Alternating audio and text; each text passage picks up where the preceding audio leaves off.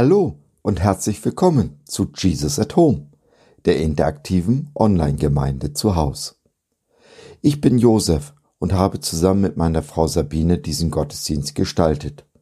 Wir freuen uns sehr, dass du dabei bist. Schön, dass du dich reingeklickt hast. Ein kleiner Perfektionist steckt wohl in jedem von uns. Wir möchten die Dinge gerne gut und richtig machen. Aber wie oft steht uns unser Perfektionismus im Wege verhindert, dass wir die guten und richtigen Dinge in Angriff nehmen, weil wir meinen, es eben nicht gut und richtig genug machen zu können.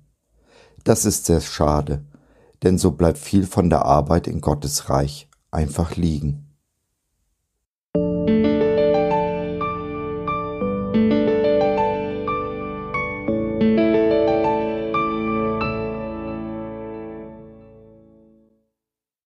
Ja, am Freitag hatten wir sehr schöne Gemeinschaft beim Bibelcoaching. Sehr wertvoll und sehr tiefgehend. Und das Thema, was wir heute auch im Gottesdienst aufgreifen wollen, ist Fortschritt statt Perfektion. Wir haben in unserem Austausch festgestellt, dass es nicht ein Ideal gibt, dem man versucht, mit Perfektion nahe zu kommen, sondern dass jeder quasi einen individuellen Maßstab hat für Perfektion und dass das auch ganz unterschiedliche Bereiche betreffen kann. Und häufig ist dieser Maßstab, den man an sich selbst und manchmal auch an andere legt, schon früh geprägt worden durch äh, die Art und Weise, wie Menschen uns begegnet sind. Und an diesem schwierigen Punkt wollen wir jetzt nochmal ansetzen und schauen, was die Bibel dazu sagt und wie Gottes Haltung ist uns gegenüber. Josef hält für uns den Impuls. Ja, Sabine hat's gesagt. Fortschritt statt Perfektion. In wessen Augen spiegeln wir uns? Durch deine Nachkommen werden alle Völker der Erde gesegnet sein. 1. Mose 26, Vers 4b. Nobody is perfect. Jeder von uns kennt diesen Satz, und indem wir ihn aussprechen, geben wir zu, dass es ein Perfekt gibt.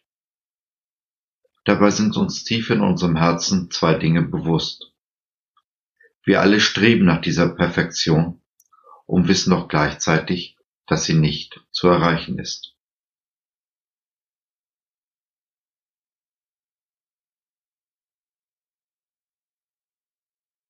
Von all den Milliarden Menschen, die auf dieser Welt leben, die seit Beginn der Welt gelebt haben und allen, die noch geboren werden, gibt es nur einen, den einen, der perfekt war und ist.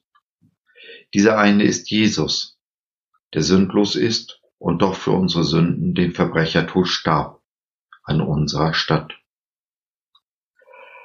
Ein Sohn fragte einmal seinen Vater, ob Jesus in seinem Leben Fehler gemacht hätte.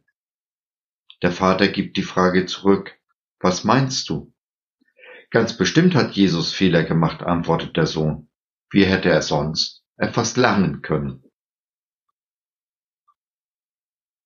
Nicht nur, dass jeder von uns tief in Sünde verstrickt ist, wir alle machen auch Fehler, und dies jeden Tag aufs Neue. Manchmal sogar den gleichen Fehler mehrfach hintereinander. Fehler sind in dieser Welt oft unverzeihlich, weil in dieser Welt der Erfolg und damit auch die Perfektion zum Gott erhoben wurde. In einer Beziehung aber werden wir angenehm berührt wenn unser Gegenüber Fehler zugibt und erkennen lässt, dass er, genau wie wir, eben nicht perfekt ist.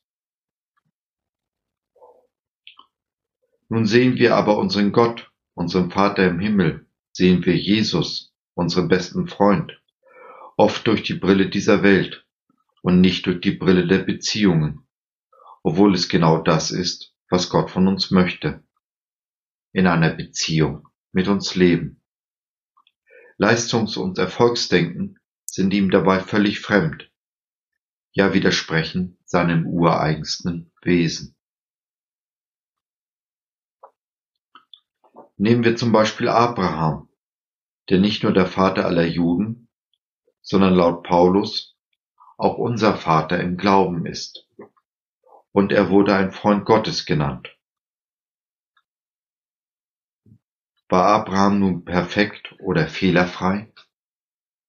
Nein, ganz bestimmt nicht.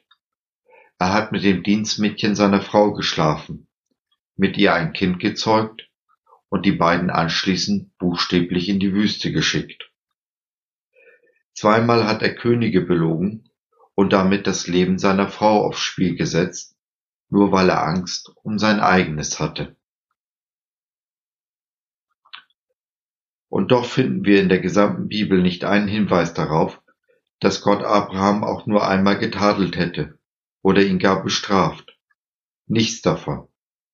Ein Freund Gottes wird von ihm nicht gemaßregelt.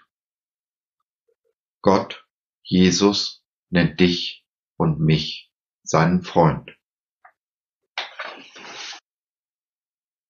Fangen wir nun an, fangen wir nun an, ganz bewusst in dieser Freundschaft zu leben, werden wir das Leben in Fülle erhalten. Wir werden an Körper, Geist und Seele gesund und mit allem versorgt, was wir zum Leben brauchen. Wir beginnen damit, nicht mehr auf diese Welt zu hören, sondern uns in den Augen Gottes zu spiegeln und so zu sehen, wie er uns sieht. Dazu gehört der feste Glaube, dass dieser Gott allezeit gut ist, nur unser Bestes will und in uns sieht. Kein Wort des Tadels kommt uns gegenüber jemals von seinen Lippen.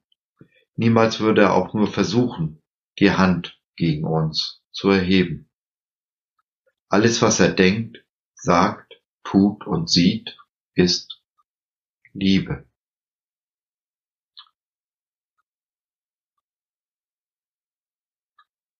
Dass wir auf diese Liebe mit Liebe antworten, ist alles, was Gott von uns möchte, ist das Einzige, was er von uns erwartet.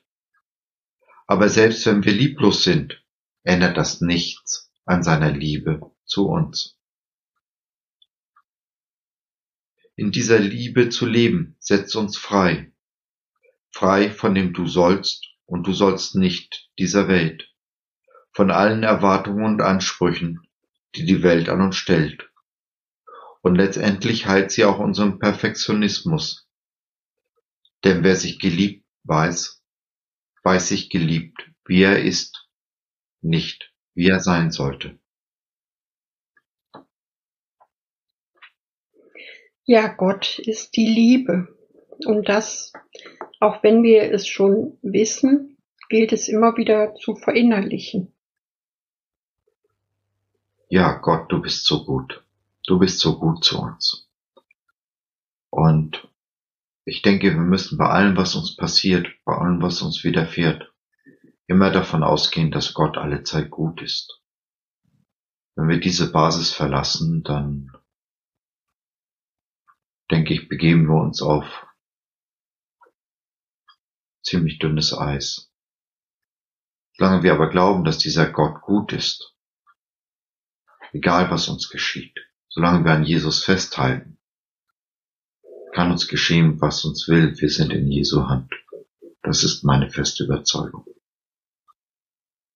Was mir am Freitag und auch bis heute noch so durch den Kopf geht, ist, dass es ja besonders schmerzhaft sein kann, wenn man die Anforderungen nicht erfüllen kann, die andere Menschen an einen stellen oder ähm, wenn Perfektionismus tatsächlich erwächst aus der Sicht von Menschen, die uns früh geprägt haben, die noch leben oder auch schon lange nicht mehr da sind und dennoch mit dem Bild, was sie in uns gezeichnet haben, immer noch ja auf uns Einfluss haben und auch Beziehungen mitbestimmen, die wir heute leben. Und Gott möchte, dass unsere Beziehungen geheilt werden. Und durch Jesu Opfer ist das auch möglich. Und so möchte ich euch besonders einladen, ja, für diese Prägungen zu beten, die ihr bei euch vielleicht auch erkennt und wir wollen ganz bewusst um Heilung bitten von den Bildern, die ja uns fälschlicherweise vor Augen stehen. Wir wollen frei werden, auf Jesus zu schauen und auf Gottes liebevolles Gesicht. Und so lade ich euch ein, ja, dass wir vor Gott bringen, was uns bewegt. Ich möchte uns jetzt den Segen zusprechen mit zwei Versen aus dem Psalm 71, die Verse zwei und drei. Du bist ein gerechter Gott, darum hilf mir und rette mich. Höre mein Gebet und komm mir zu Hilfe. Bring mich in Sicherheit und beschütze mich, wie in einem Haus, in das ich jederzeit kommen kann. Du hast doch beschlossen, mich zu retten. Ja, du bist mein schützender Fels, meine sichere Burg. Amen. Amen. So, das war's für heute. Wir hoffen, du hattest Freude und konntest etwas mitnehmen.